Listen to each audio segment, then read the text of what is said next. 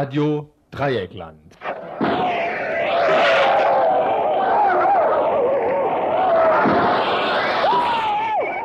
Tagesinfo.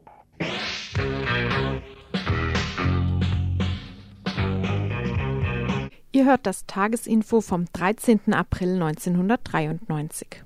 Ja, schönen guten Abend. Schön, dass ihr wieder dabei seid heute zum, In zum Info. Ich wollte gerade überlegen, Dienstagsinfo. Vielleicht hört ihr es auch morgen früh, mittwochs früh in der Wiederholung. Wie dem auch sei, wir sagen euch gleich zum Anfang der Sendung wie üblich die Themen.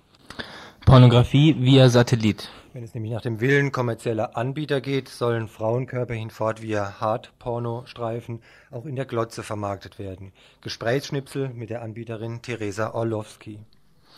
Kolonialismus im Alltag. Eine Ausstellung in Freiburg, die am Dienstag letzter Woche in der Stadtbibliothek eröffnet wurde. Ein Studiogespräch mit dem Initiator Uwe Hartwig. Faschisten in der BRD. Keineswegs so unorganisiert, wie es bei flüchtigem Hinsehen vielleicht wirken mag. Einer der berüchtigten Organisationskerne ist die Familie Müller bei Mainz. Das Ende der Grapo. Von den bürgerlichen Medien wird das Ende der spanischen Guerilla immer wieder verkündet. Ist es nach den Verhaftungen der vergangenen Tage tatsächlich in Sicht? Morde in Südafrika. Die Gewalt eskaliert derzeit wieder am Kap, wenngleich auf anderer Ebene eifrig zwischen schwarzen und dem weißen Regime verhandelt wird. Ein ANC-Mitarbeiter schildert die Situation. Morde auch in Frankreich. Gewalt gegen Schwarze gehört offensichtlich auch zum französischen Alltag. Mehrere Morde innerhalb weniger Tage sind zu verzeichnen. Ein Gespräch mit jemandem, der seit Jahren mit Flüchtlingen arbeitet. Soweit die Themen, die ihr in den nächsten 60 Minuten hören könnt.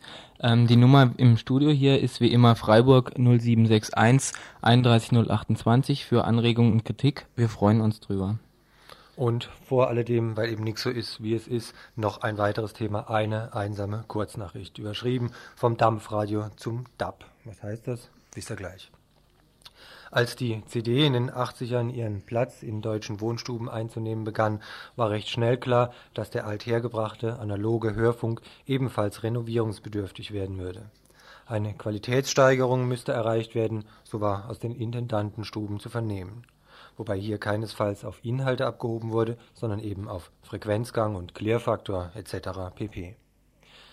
Zur Funkausstellung 94 nun wird DAB, nämlich das digitale Hörfunkprogramm, aus der Taufe gehoben. Ein Rundfunksystem, das klanglich durch CD-Qualität bestechen wird und darüber hinaus eine ganze Reihe von Serviceleistungen anbieten kann, da Daten parallel zum Programm übertragen werden können. Am meisten jedoch freuen sich die Hersteller. Wenn DAB nach der Jahrtausendwende endgültig on air geht, gehören all eure bisherigen Radios auf den Müll. Sie werden nicht in der Lage sein, den digitalen Hörfunk zu empfangen. 6 bis 700 Millionen DAB-Radios will die Industrie dann absetzen können. Der technischen Innovation stehen allerdings einige Mängel gegenüber. Bislang sind lediglich sechs Hörfunkprogramme pro Bundesland vorgesehen, eine deutliche Programmeinschränkung. Schon die Kommerzfunker kriegen hierbei kalte Füße. Öffentlich-rechtlich werden wohl auch zukünftig drei bis vier Programme ausgestrahlt werden. Für den Kommerzfunk bleibt da dann recht wenig, befürchten die industriellen Anbieter. Ihre Lokalradios müssten dabei wohl auf der Strecke bleiben. Was soll's, fragen wir uns. Auf RTL, auf RTL lässt sich verzichten. Nur, wo bleibt RDL?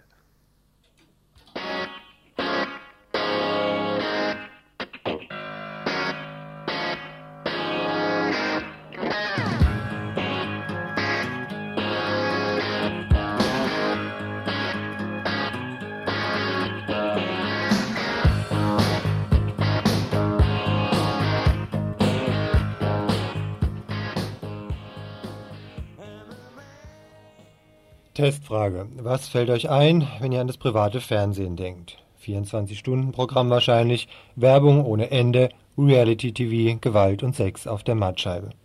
Das öffentlich-rechtliche Fernsehprogramm hat inzwischen mitgezogen. Auch hier geht es jetzt härter zur Sache. Ebenso legen die Akteure zu spätabendlicher Stunde nichts lieber beiseite als ihre Kleidung. Eins haben privates und öffentlich-rechtliches Fernsehen in Deutschland allerdings noch nicht über den Bildschirm flimmern lassen. Pornos, die gab es bisher nur auf Kassette. Hier konnte also noch keiner beim anderen etwas abgucken. Noch, denn damit soll nun Schluss sein. In der letzten Woche wollte Pornoproduzentin Theresa Orlowski ihre erste nächtliche Erwachsenenunterhaltung pur via Satellit in bundesdeutsche Wohnstuben schicken. eigentlich eine verbotene Sache und das sagt auch das Jugendschutzgesetz die Ausstrahlung von Pornografie. Doch mit Decoder und Entschlüsselungskarte für zusammen 800 Mark glaubt sich die allein anbietende Theresa Orlowski aus dem Schneider.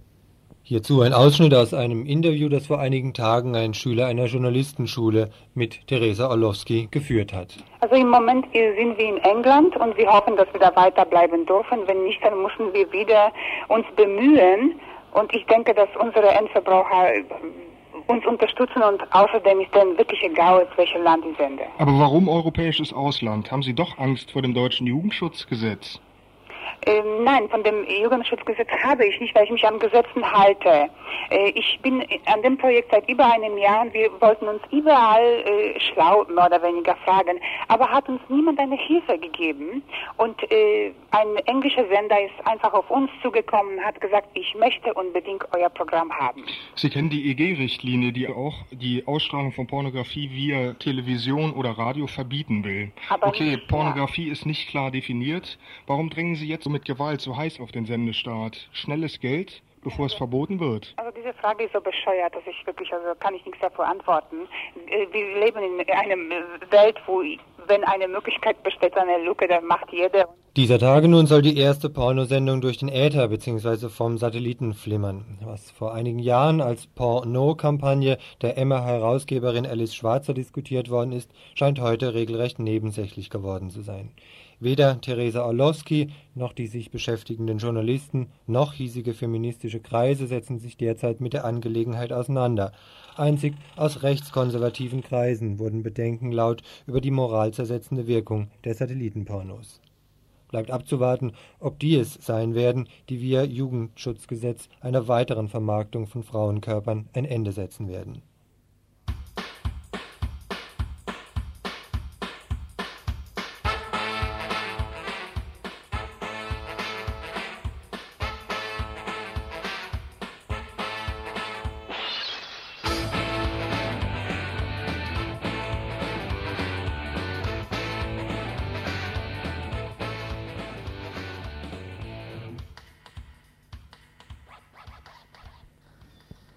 Ihr hört das Tagesinfo vom 13. April 1993. Seit Donnerstag letzter Woche ist in der Stadtbibliothek am Freiburger Münsterplatz eine Ausstellung zu sehen unter dem Titel Freiburg Kolonial, Kolonialismus gestern und heute, ein Stadtrundgang.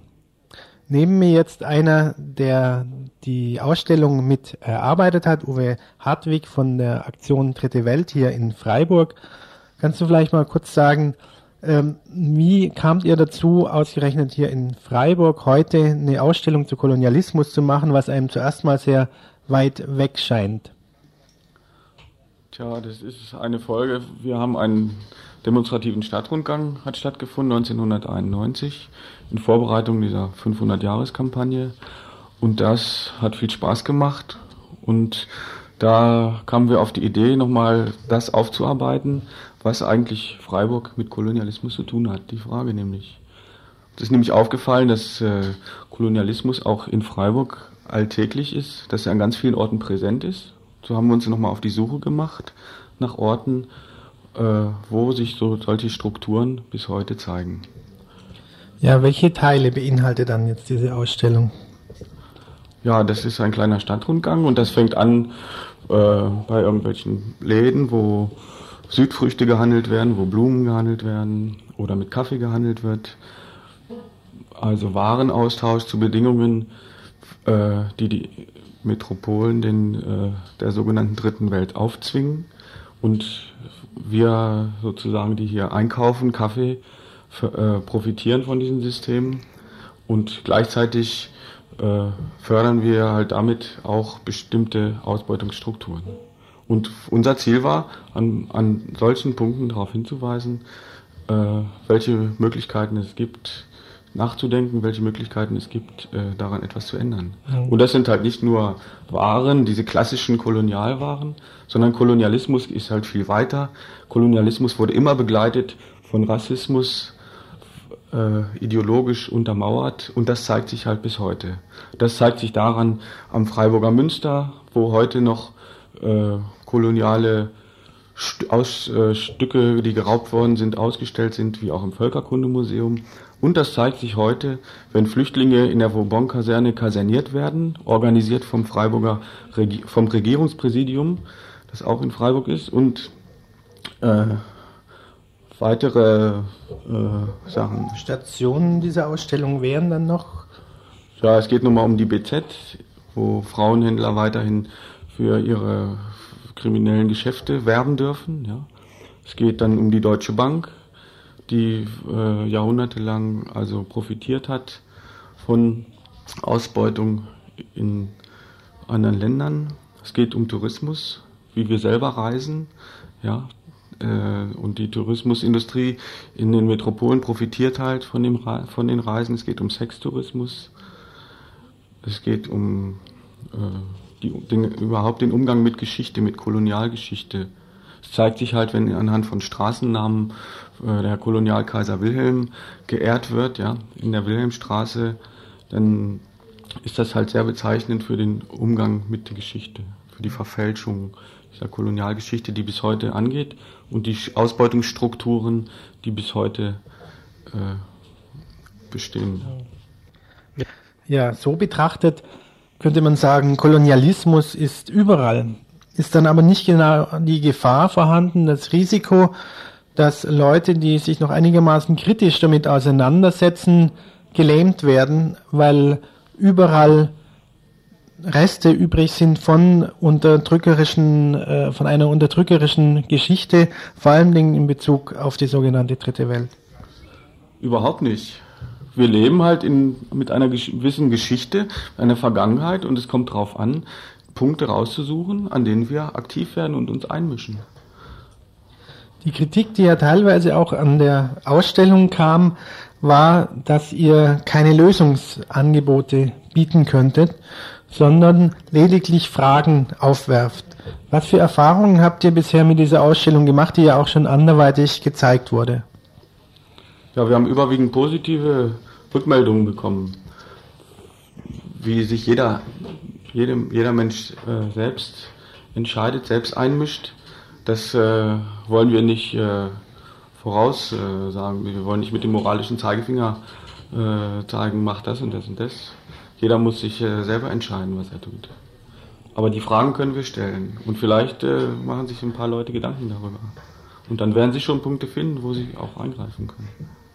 Was wäre dein Idealziel, was du mit der Ausstellung bei der Zuschauerin, dem Zuschauer erreichen wolltest? Idealziel. Dich Gedanken machen und äh, wenn zum Beispiel äh, Kaisers äh, äh Modesalon in der BZ wieder eine rassistische Beilage beilegt, dass dann Leute sich einmischen. Oder wenn äh, irgendwie Flüchtlinge abgeschoben werden aus der Vauban-Kaserne, dass die Leute sich einmischen und da die Zusammenhänge ziehen. Die Ausstellung Freiburg Kolonial, Kolonialismus gestern und heute ist in der Stadtbibliothek auf dem Freiburger Münsterplatz noch bis Ende des Monats zu sehen. Geöffnet ist die Stadtbibliothek täglich von 10 bis 18 Uhr, freitags gar bis um 19 Uhr.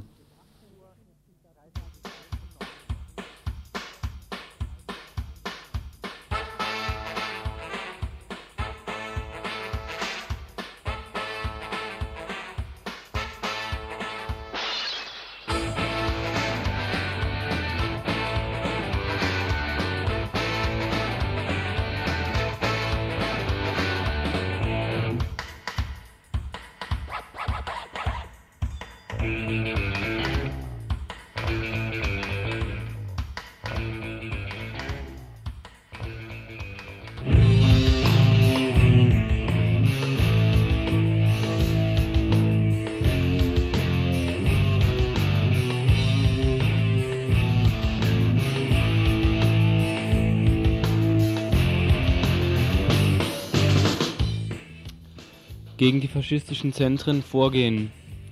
Am 17.04.93 in Mainz-Gonsenheim eine antifaschistische Demo.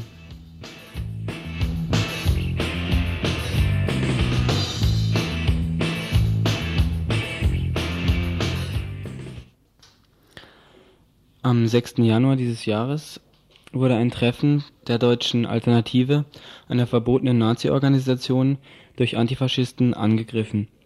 Die Polizei sperrte noch Stunden später Straßen ab und ein Wiesbadener Antifaschist wurde in einer solchen Straßensperre unter dem Vorwand schwerer Körperverletzung und Landfriedensbruch festgenommen.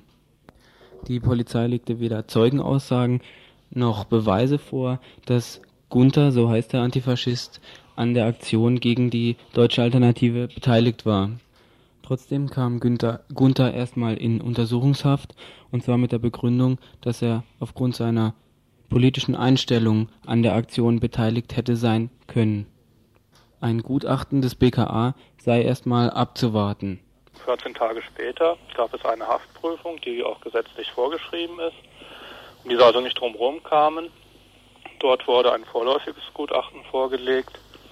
Äh, dabei muss gesagt werden, also unter den sogenannten Beweismitteln war halt äh, eine Mütze, ein, äh, ein paar Handschuhe, also es war halt im Januar, mhm. ein abgesägtes Stuhlbein, was unter seinem Autositz war, und es ist seine Kleidung beschlagnahmt worden. Und es sind weder an Handschuhen noch an dem Stuhlbein sind Spuren gefunden worden. Es ist allerdings auf dem Boden seines Fahrzeugs und an Schuhen sollen mikroskopisch feine Glassplitter gefunden worden sein, die allerdings keiner Automarke zuzuordnen sind. Die Haft wurde erstmal verlängert. Die Haftbeschwerde des Anwalts von Gunther wurde abgelehnt und zwar mit der Begründung, dass Gunther sich in einer antinationalen und sozialistischen Gruppierung betätigt habe und somit Verdunklungsgefahr bestünde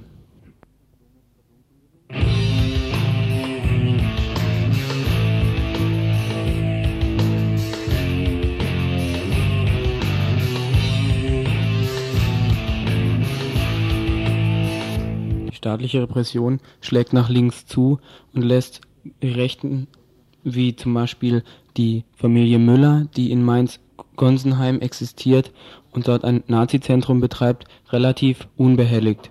Also das Ehepaar heißt Kurt und Ursula Müller. Beide sind organisierte Faschisten. Äh, Kurt Müller ist seit mindestens 1970 als Faschist aktiv, zuerst in der Aktion Widerstand, war 1972 NPD-Bundestagskandidat. 1974 gab es in Gonsenheim eine NS-Kampfgruppe Mainz, auch NS-Kampfgruppe Müller. Im Mai 1974 ist ein Waffenlager bei ihm ausgehoben worden. Unter anderem drei Gewehre, zwei Pistolen, 2600 Schuss Munition, Schlagstöcke, Bajonette, Dolche und Chemikalien zur Sprengstoffherstellung. Die Waffen wurden ihm zurückgegeben mit der Begründung, dass er eine gültige Waffenbesitzkarte hat. Äh, die Gärtnerei ist ein Anwesen, halt so ein Familienhaus mit Scheune und ziemlich undurchsichtigem Zaun drumherum. Äh, das ermöglicht denen halt von Wehrsportübungen zu, bis zu sogenannten Führertings alles zu machen. Es ist demzufolge auch ein wichtiger Treffpunkt für die nationale und internationale Faschistenszene, also von Ku Klux Klan über NSDAP, AO, Freie Arbeiterpartei, Deutsche Alternative, hat sich da alles getroffen. Am Samstag, den 17. April, soll diese Demo ähm, stattfinden, die im Besonderen auch als Ziel die Gärtnerei der Familie Müller hat.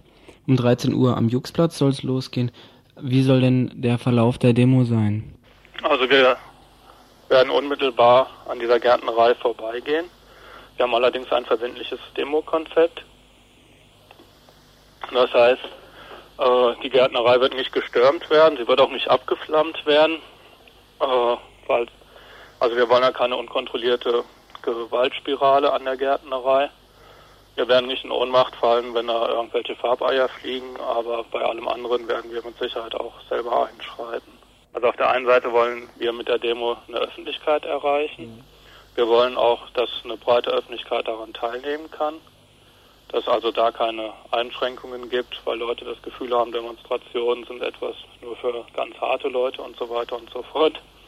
Wir wollen aber auf der anderen Seite auch eine Demo, die kämpferisch ist, eine Demo, die sich auch traut, direkt zu Müller hinzugehen. Äh, es gibt beispielsweise Presseausweise. Wir werden es nicht dulden, dass ohne Presseausweis gefilmt oder fotografiert wird weil die Faschisten derzeit massiv äh, daran arbeiten, Fotos und Adressen von Leuten rauszukriegen. Politisch soll die Demo offen gehalten werden, soll also nicht eine Demo von Autonomen werden, sondern von Schülerinnen auch oder Leuten, die aus dem Stadtteil zum Beispiel kommen, einfach allen Leuten, die Interesse haben, gegen den Faschismus öffentlich aufzutreten. Ihr hört das Tagesinfo vom 13. April 1993.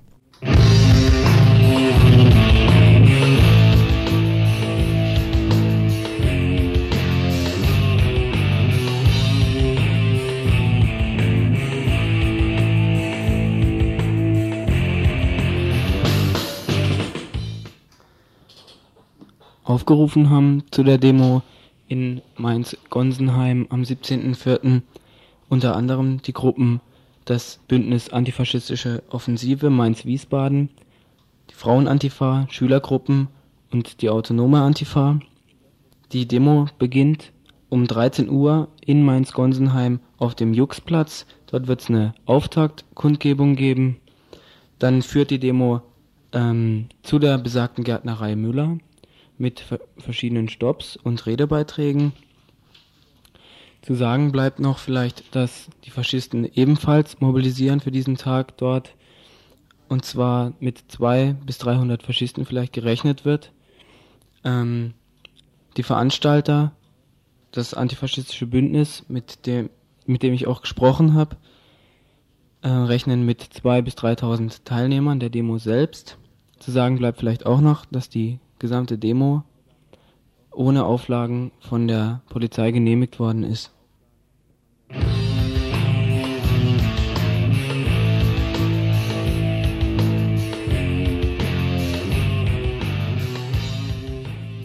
Ihr hört immer noch das RDL Tagesinfo. Vor euch habt ihr noch insgesamt drei Beiträge. Ein Blick nach Spanien, das Ende der Grapo haben wir den Beitrag mit Fragezeichen überschrieben zu den Morden in Südafrika und auch zu dem Mord in Frankreich wird es noch Beiträge geben. Und jetzt gleich noch ein Stück Musik. Und zwar wieder von der Gruppe Hass. Vielleicht haben es einige von euch erkannt. In dem Beitrag vorhin wurde das ein bisschen angespielt. Das Lied heißt äh, Lasst die Glatzen platzen. Äh, vielleicht ein bisschen herb ausgedrückt und etwas äh, undifferenziert sozusagen.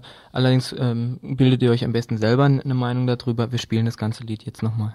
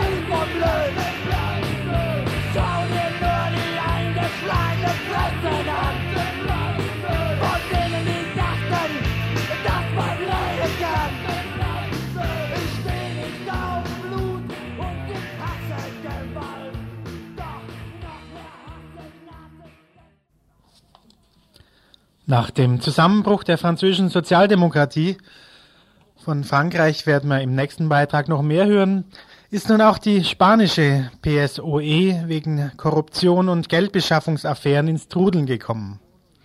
Ministerpräsident Felipe González beantragte, das Parlament aufzulösen und die im Oktober anstehenden Neuwahlen um ein halbes Jahr vorzuziehen. Nicht einmal eine Woche zuvor machte eine bewaffnete antifaschistische Gruppe unrühmlich von sich reden, die immer wieder totgesagt für viele bereits nur noch als Knastkollektiv existierte. Die Crapo, Grupos de Resistencia Antifascista Primero de Octubre, die seit 1975 mit bewaffneten Aktionen begann und Mitte der 80er am Ende schien, meldete sich mit einem Überfall auf einen Geldtransport in der Nacht zum Mittwoch in Saragossa zurück. Dabei wurden durch eine Bombenexplosion drei Grapo-Leute getötet und fünf Wachleute verletzt. Die zwei Flüchtigen mussten 50 Millionen Peseten Beute am Tatort zurücklassen. Die Grapos selbst sehen sich als Teil des spanischen Klassenkampfes, besitzen allerdings weder in der spanischen Linken noch in anderen Teilen der Bevölkerung nennenswerte Unterstützung. Im Gegensatz zur ETA beziehen sie sich nicht nur auf einen baskischen Unabhängigkeitskampf, sondern generell auf den spanischen Staat.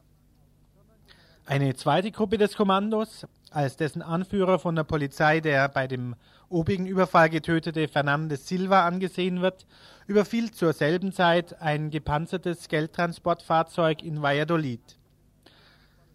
Entstanden aus einer Abspaltung der kommunistischen Partei als PCER waren die Krapos erst im Mai 1988 in Galizien durch die Ermordung des Großindustriellen Claudio San Martin von neuem in Erscheinung getreten. Die neuerliche Serie von Überfällen und Anschlägen beweist, dass trotz Verhaftung von immer neuen angeblichen obersten Kadern der spanische Staat nicht in der Lage ist, die militant agierende und in der Bevölkerung isolierte Gruppe zum Aufgeben zu bewegen. Ein Grund dafür ist sicherlich der bisher nicht widerlegte Vorwurf der Folter von Gefangenen, wie er zuletzt von den im Dezember verhafteten Elvira Diegues Silvera erhoben wurde. In ihrer in der spanischen Zeitschrift Aerea Critica veröffentlichten Zeugenaussage heißt es unter anderem Vier bis fünf Männer halten mich fest, bedecken meine Füße und schlagen mich mit einem harten Gegenstand auf die Fußsohlen. Der Schmerz ist so stark, durchläuft meinen Körper derartig, dass ich für Sekunden das Bewusstsein verliere. Im Weiteren erzählt sie außerdem von Folter mit Elektroschocks. Ähnlich erging es auch dem zweiten im Dezember Verhafteten. Für die der spanischen sozialistischen Regierung nahestehende Zeitung El País hat sich die Sache aber schon folgendermaßen erledigt. Der Führer der Bande residiert seit Jahren in Frankreich. Die Polizei glaubt, dass die terroristische Organisation auf sechs oder sieben Aktivisten reduziert ist. So heißt es dort in einer Überschrift. Ob sich das Problem des bewaffneten Kampfes in Spanien allerdings angesichts von korrupten Regierungen in ganz Europa mit Zeitungsartikeln wird lösen lassen, das dürfte noch dahingestellt bleiben. En fait, euh, tout le monde pense.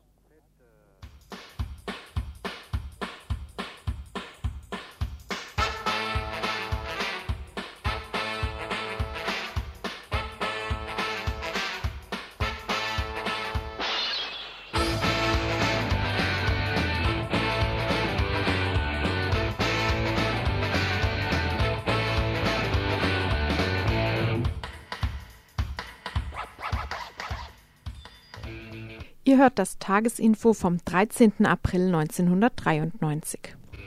Vergangenen Samstag wurde in Südafrika der dortige Generalsekretär der Kommunistischen Partei, Chris Hani, ermordet. Er galt als einer der populärsten ANC-Führer und hatte als Chef des militärischen Flügels seine Anhänger vor allem unter den jüngeren ANC-Anhängern und Anhängerinnen. Obwohl er als eine der führenden und sehr charismatischen Persönlichkeiten im ANC galt, pflegte er stets den Kontakt zu den sogenannten Menschen auf der Straße, hatte sich auch zu den illegalen Zeiten des ANC stets ein hohes Maß an Menschlichkeit bewahrt. Nach Aussagen namhafter südafrikanischer Zeitungen sind hinter dem Anschlag rechtsradikale südafrikanische Kreise zu vermuten. Der vor zehn Jahren aus Polen eingewanderte Mann habe, so wörtlich, enge Verbindungen zu weißen Rechtsradikalen. Seither erlebt Südafrika eine Welle der Gewalt, in deren Gefolge in den vergangenen Tagen mehrere Menschen den Tod gefunden haben. In dem Haus des Tatverdächtigen hat die Polizei unterdessen eine Liste mit zehn Politikernamen, auch dem von Hani, gefunden, die seither als Todesliste bezeichnet wird das Attentat auf Chris Hani geschieht zu einem Zeitpunkt, wo Millionen von Südafrikanern und Afrikanerinnen durch die wieder aufgenommenen Mehrparteiengespräche neue Hoffnungen auf ein friedlicheres Südafrika hegen. Während der letzten Wochen stand Chris Hani in der ersten Reihe einer landesweiten Kampagne für Frieden in Südafrika.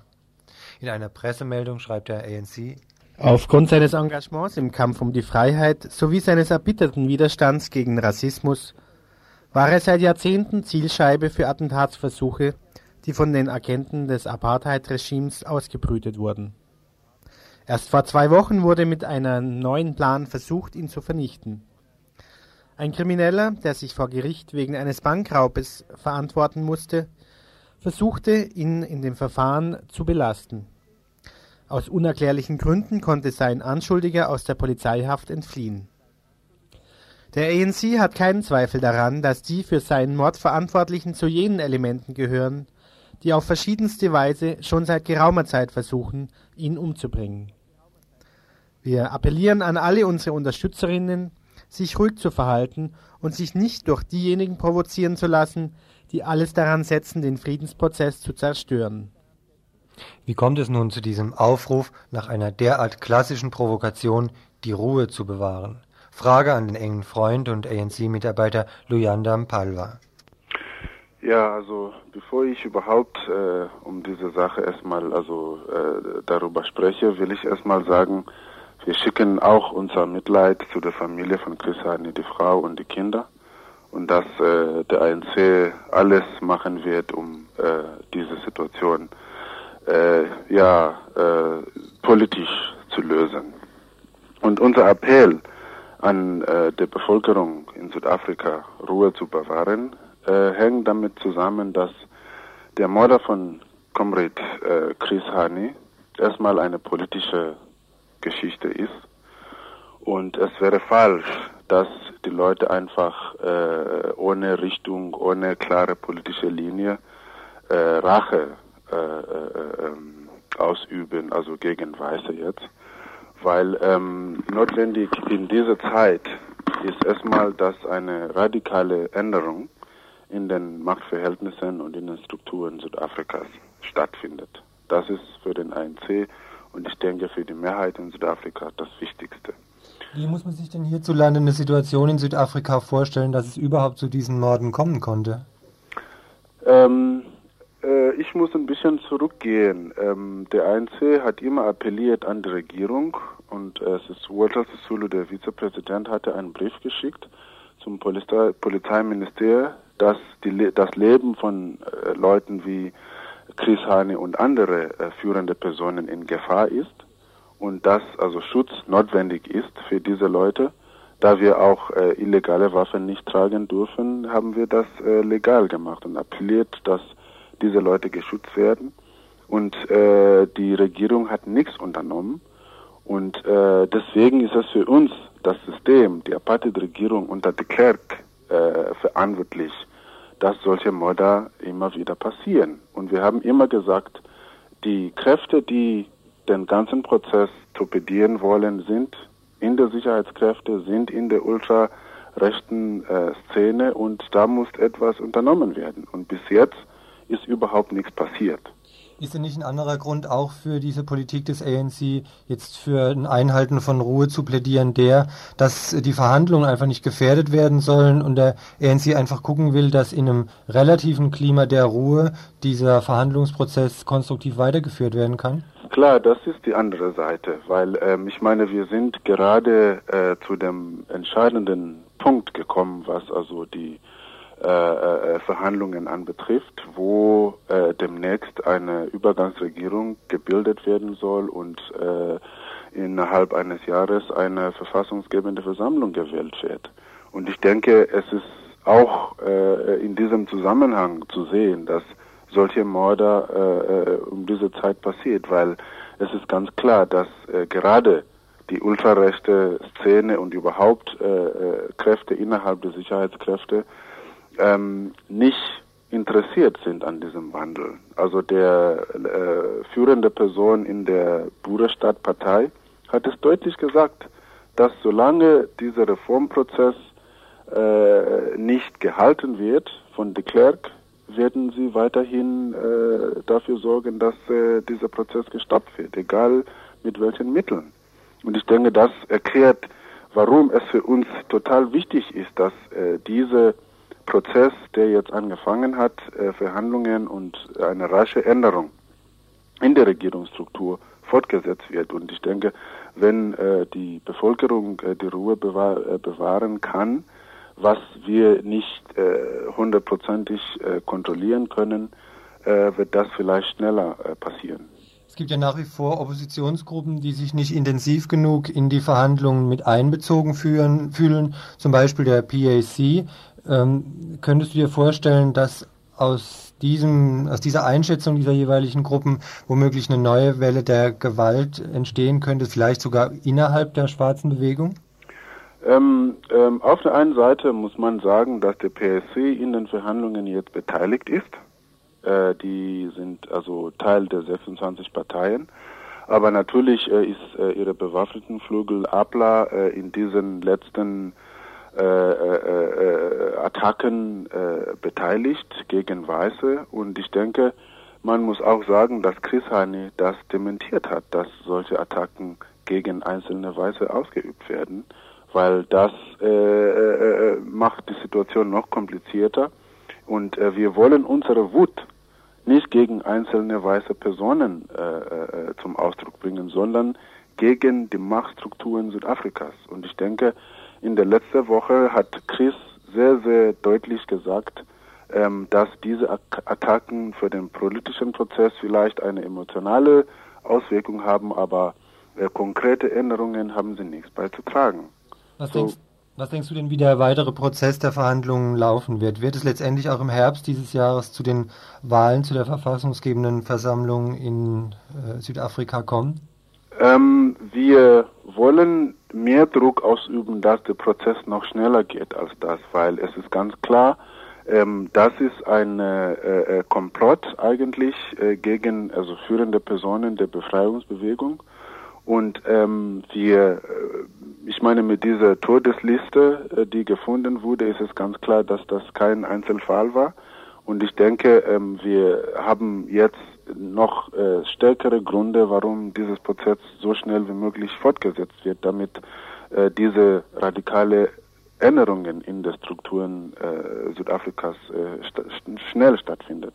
Und wir werden also im Rahmen der Verhandlungen also mehr Druck ausüben und wir glauben dass Also viele andere Parteien werden unsere Meinung sein auch.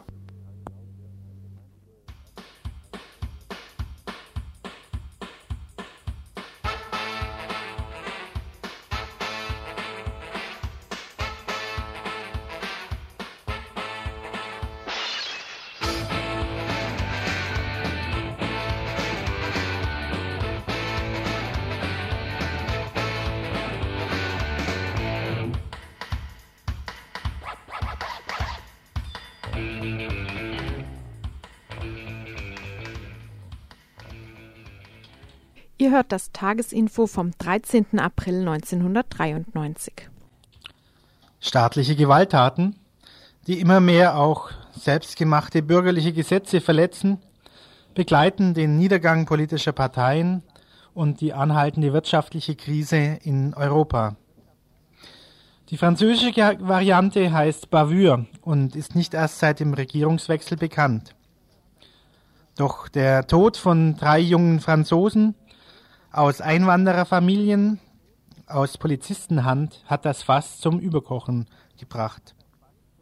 Im Pariser Viertel Barbès, sonst so malerisch für Touristen am Fuße des Montparnasse gelegen, des Montmartre gelegen, in den Vororten und im nördlichen Industriegebiet um Lille kam es zu Krawallen, Ausschreitungen und Plünderungen. Über die Hintergründe sprachen wir mit Mognis Abdallah von der Pariser Agentur Immedia, die sich vor allen Dingen um die Kultur von Einwanderer und Einwanderinnen aus den arabischen und schwarzafrikanischen Ländern kümmert. Oui, en fait, euh, tout le monde pense euh, à, la victoire de la droite. Euh, et euh, à l'installation Ja, natürlich denkt jeder sofort an den Sieg der Rechten und an die Einsetzung von Pasqua als Innenminister. Euh, Dies ist vor allem in Sachen Pasqua die düstere Erinnerung an die Periode von 1986 und 88. Doch es existiert eine politisch paradoxe Situation. Zum einen gab es fünf oder sechs Polizeiübergriffe in den zehn Tagen nach der Nomination von Pasqua als Innenminister. Auf der anderen Seite dessen öffentliche Äußerungen, die in die Richtung gingen, die öffentliche Meinung zu beruhigen, indem er verkündigte, die Polizisten bestrafen zu wollen, denn es handelt sich ausschließlich um Polizisten, die illegale Gewalttaten gegen junge Einwanderer mit überwiegend arabischen oder schwarzafrikanischen Ursprungs, aber auch gegen junge Franzosen begangen haben. En l'occurrence, il s'agit uniquement de policiers qui euh, auraient commis euh, des violences illégales à l'encontre de jeunes jeunes euh, immigrés d'origine arabe ou, ou, noire africaine, mais aussi des jeunes français. Euh, Aus welchen sozialen Schichten kommen die Jugendlichen, die in Paris oder Tourcoing auf der Straße sind? C'est évident que c'est la jeunesse euh, des quartiers populaires. Das sind natürlich die Jugend der einfachen Quartiers, die bereits eine lange Erfahrung mit der Polizei haben. Ich wiederhole, dass all diese Übergriffe nichts Neues sind und die Repression gegen die Jugendlichen auch nicht neu. Dass dieses von einem auf den anderen Tag degenerieren würde. So ist es nicht. Es gab die ganzen zehn Jahre der sozialistischen Regierung vielerlei Geschichten. Aber die Sozialisten haben bessere Fähigkeiten, die Wogen zu glätten, die eigene Verantwortung vergessen zu machen, durch eine öffentliche Stimmung, die Verständnis heuchelt, ohne die Repression zu vernachlässigen. Euh, mais bon, les socialistes, ils ont euh, davantage une capacité de passer la pommade et de se faire oublier en ayant un discours public euh, qui, sur d'un côté la prévention, sans, sans pour autant négliger la répression. Mais en fait, des mouvements comme le mouvement de la double peine contre les expulsions Aber die letzten Bewegungen wie äh, gegen die Ausweisungen von Jugendlichen haben bewiesen, dass die sozialistische Regierung ihre repressive Politik verstärkt hat. Wir sprechen viel von den Bavures, den gewalttätigen Polizeiübergriffen. Das ist auch richtig, schließlich hat es sogar Tote gegeben. Aber es wird weniger von dem gesprochen, was wir die institutionalisierte Apartheid nennen, die in allen Vororten Boden gewinnt. Darunter verstehe ich die Entscheidung des Staates, vor allem auf lokaler Ebene, den Einwandererfamilien das Recht auf Sozialhilfe zu nehmen, wenn die Kinder Unsinn gemacht haben oder straffällig wurden. Dies gab es vor kurzem in Evreux, einer kommunistischen Kommune, ebenso wie in Chantou-le-Vigne, einem Vorort von Paris, mit einem rechten Rathaus. D'interdire aux familles, par exemple, d'interdire aux familles d'immigrés euh, le droit aux allocations familiales si leurs enfants ont fait des, des, bêtises, des conneries ou des actes de délinquance. Ça vient de se passer à Évreux, mairie communiste, comme à Chanteloup-les-Vignes dans la banlieue parisienne, euh, mairie euh, de droite. Mm. Euh, on interdit également de plus en plus aux immigrés euh, d'acheter des appartements, par exemple, Man verbietet auch immer mehr den Einwanderern Wohnungen zu kaufen oder zu mieten, die in den Vororten liegen. Das heißt, ein Einwanderer kann sich nicht mehr in seiner Umgebung niederlassen. Man verbietet den Zutritt, man weigert sich, die Kinder in die Schulen aufzunehmen und so weiter. de s'installer euh, dans des quartiers populaires, c'est normal, bon, euh, les gens se regroupent par, euh, se regroupent par affinité euh, sociale, euh, ne peut plus s'installer. Quand il va se présenter, on lui refuse euh, l'accès au loyer, l'accès à la propriété. Euh, par extension, on refuse à ses enfants de, de l'inscription à l'école, et ainsi de suite. Was sind nun die Reaktionen der Bevölkerung und die Institutionen und von Institutionen wie SOS Racisme und so weiter? Euh, en France et des institutions et organisations comme par exemple SOS Racisme ou d'autres. Euh, les réactions vis-à-vis de, des bavures Euh, des bavures et des et aussi des, des Alle haben sofort die Übergriffe mit der Machtübernahme der Rechten identifiziert. Und in den Köpfen von sicher vielen Flicks war dieser berühmte Satz von Pasqua, der 1986 sagte, ich werde euch decken. euh, ont identifié ces bavures avec le retour de la droite au pouvoir. Et c'est vrai qu'il faut dire que je pense que dans la tête de pas mal de flics, euh, il y avait cette fameuse phrase de Pasqua en 86 qui disait Je vous couvre. Soweit Mognis Abdallah von der französischen Agentur Immedia zu den Polizeiübergriffen und Ausschreitungen in Frankreich.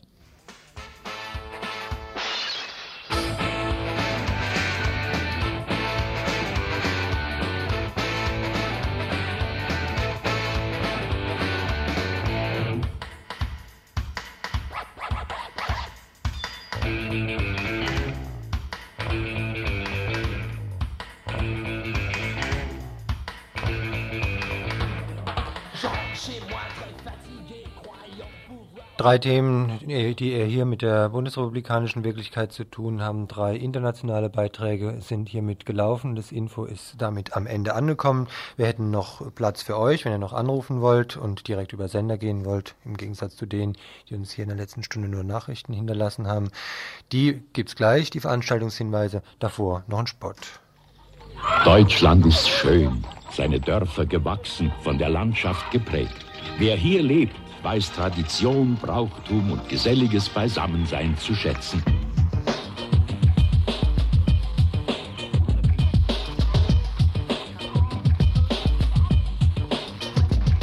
Friedrich Großholz vor mehr als 100 Jahren auf einer Fahrt in seine Heimat. Ja, wer seinen Hund liebt, ernährt ihn ausgewogen. Ich lebe jetzt in Vilben, einem gar freundlichen Städtchen mit wunderbar guten Rheinen. Fühl ich mich gut, so gut mit dir zusammen. Auf dem Weg zum eigenen Zuhause brauchen Sie einen Freund.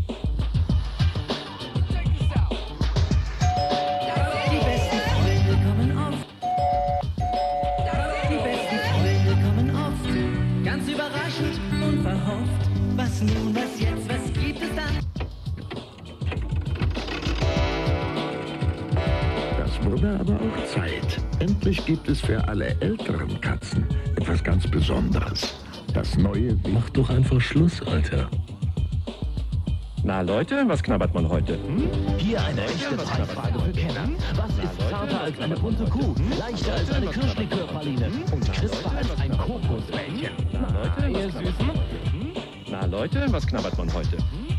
Finden Sie nicht, dass man einmal am Tag einen Punkt machen muss? Und zwar, wenn es um Ihre Gesundheit geht.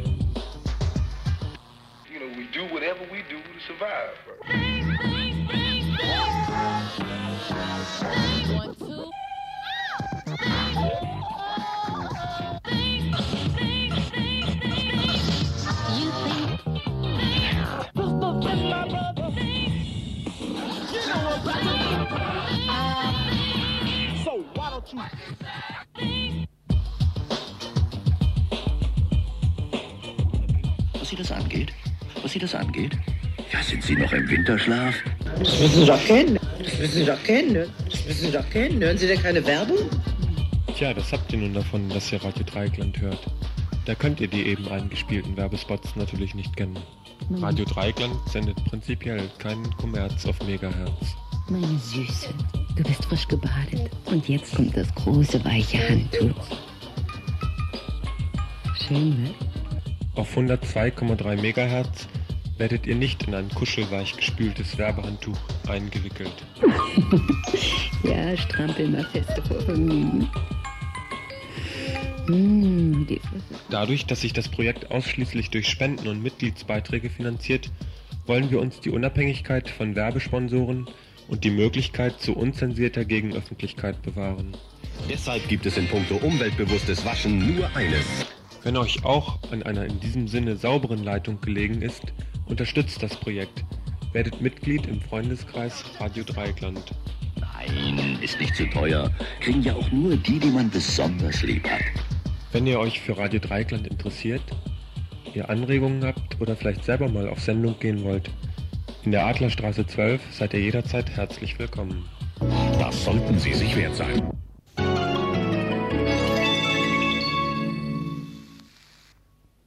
Schön, jetzt haben noch tatsächlich zwei Leute angerufen. Einer hat sich nochmal zu dem Beitrag zur Grapo in Spanien geäußert. Der andere ist noch am Telefon, hat zwei ganz interessante Überlegungen zu Südafrika äh, im Kopf. Und du kannst ja vielleicht gerade einfach mal unseren Hörern und Hörerinnen mitteilen.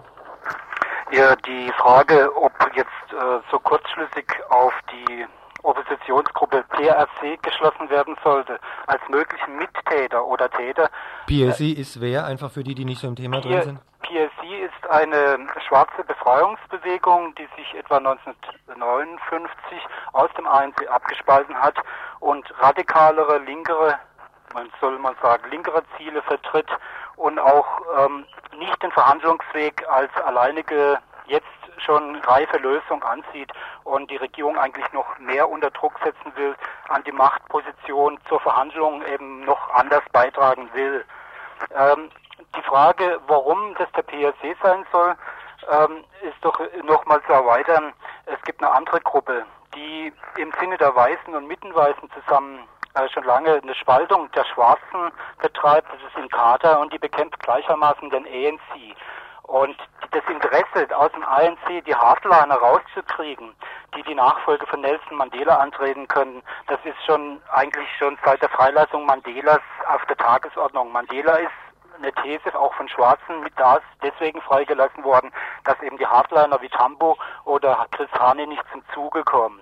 Und deswegen ist die Frage eben, kann da nicht eine Zusammenarbeit oder wahrscheinlich eben doch eine Zusammenarbeit der weißen, rechten bis hin zu höchsten Regierungskreisen und die Frage, wie weit eben in Kader mitbeteiligt ist, weil es gibt eine Aussage, der Chris Hahn ist ja aus dem Haus rausgerufen worden und hat sich bereitwillig da aus dem Haus rausbegeben und ist da auf der Straße erschossen worden. Es muss so die These eines Schwarzen eigentlich aus dem Insiderkreis oder aus einem Interessensbereich stammen, die Mitarbeit, dass der Chris Hahn überhaupt auf die Straße gegangen ist.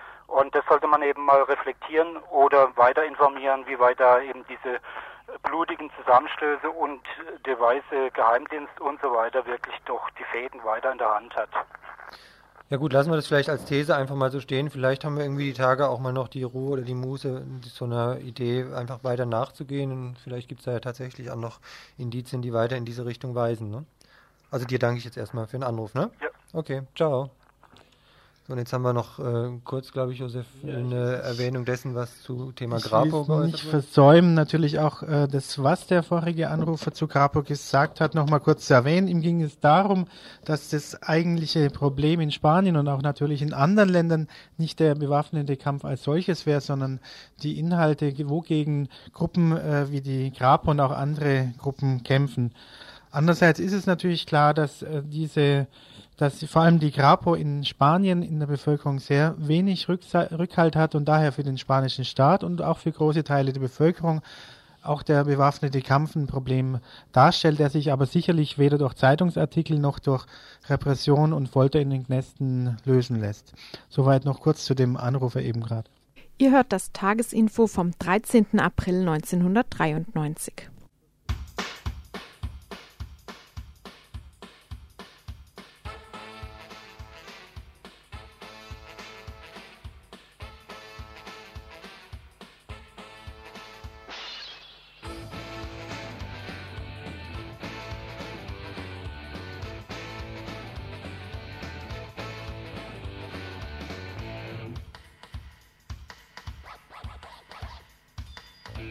Kommen wir also zum Ende der Sendung jetzt noch zu den Veranstaltungshinweisen. Ja, wir hatten schon einen ausführlicheren Beitrag heute zu der Ausstellung, die im, in der Bibliothek, in der Stadtbibliothek am Münsterplatz stattfindet, noch bis Ende des Monats geöffnet, jeden Tag. Im Münsterplatz in Freiburg natürlich geöffnet, jeden Tag von morgens um 10 bis abends um 18 Uhr. Die Ausstellung Freiburg Kolonial zu Kolonialismus gestern und heute. Dann gibt es heute im kommunalen Kino einen äh, Film von mit Marcello Mastroianni. Ähm, Scheidung auf Italienisch heißt der. Das, der läuft wohl in der Reihe der Mastroianni-Filme im Koki im Moment. Der findet um äh, läuft um 20 Uhr. Ähm, um 22 Uhr gibt's äh, The Terence Davies Trilo Trilogy, ähm, Filme von Terence Davies. Morgen auch nochmal ähm, ein ähm, Mastroianni-Film um 22 Uhr und zwar Wiederscheidung auf Italienisch und davor um 20 Uhr morgen Mittwoch im Mittwochskino bei meinen Augen. Serchawan heißt der Film. RDL und Koki für Stefan Waldberg. Ja, und als letztes wie immer jeden Dienstag unser Gastrotipp. Sowohl Kopf als auch Bauch sollen sich laben heute Abend um 20 Uhr in der Fabrik in der Habsburger Straße, dort im Mittelhaus oben wohl. Es gibt in der Volksküche gefüllte Blätterteigtaschen und Salat und anschließend einen Dia-Vortrag über Russland. Was darin vorkommt, können wir euch leider nicht verraten, wissen wir selber nicht. Soweit das Tagesinfo von Radio Dreieckland. Und am Mikrofon waren heute Paul, Winfried und Andreas.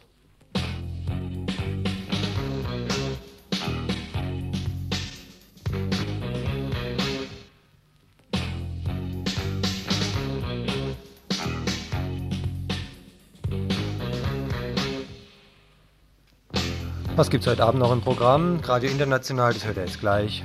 Kündigen wir nicht an, das hört er sofort. Danach das Frauen- und Lesbenradio mit einem Beitrag über Frauenarchive in der BRD.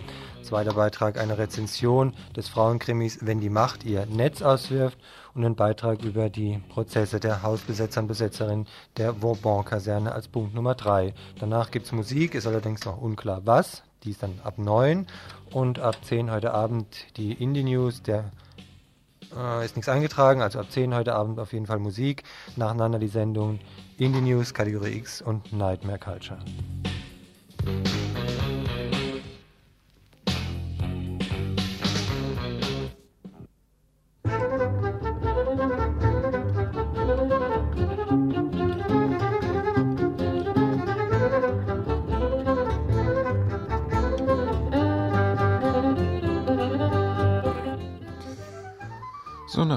Der Kollege dankenswerterweise kurz das Programm von gestern vorgestellt hat, also Achtung von gestern, werde ich das jetzt nochmal für das Programm von heute tun.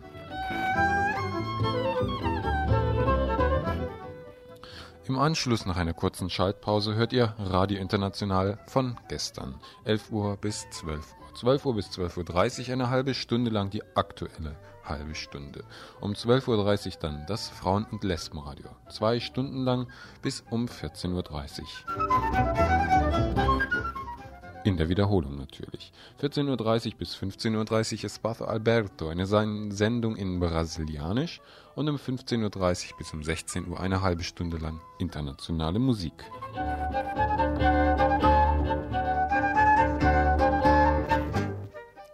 16 Uhr bis 17 Uhr das Gruppenradio. Das Musikmagazin dann zwei Stunden lang 17 bis 19 Uhr. Denn das Tagesinfo am Mittwoch fällt aus. Es gibt leider keine Leute, die Tagesinfo machen.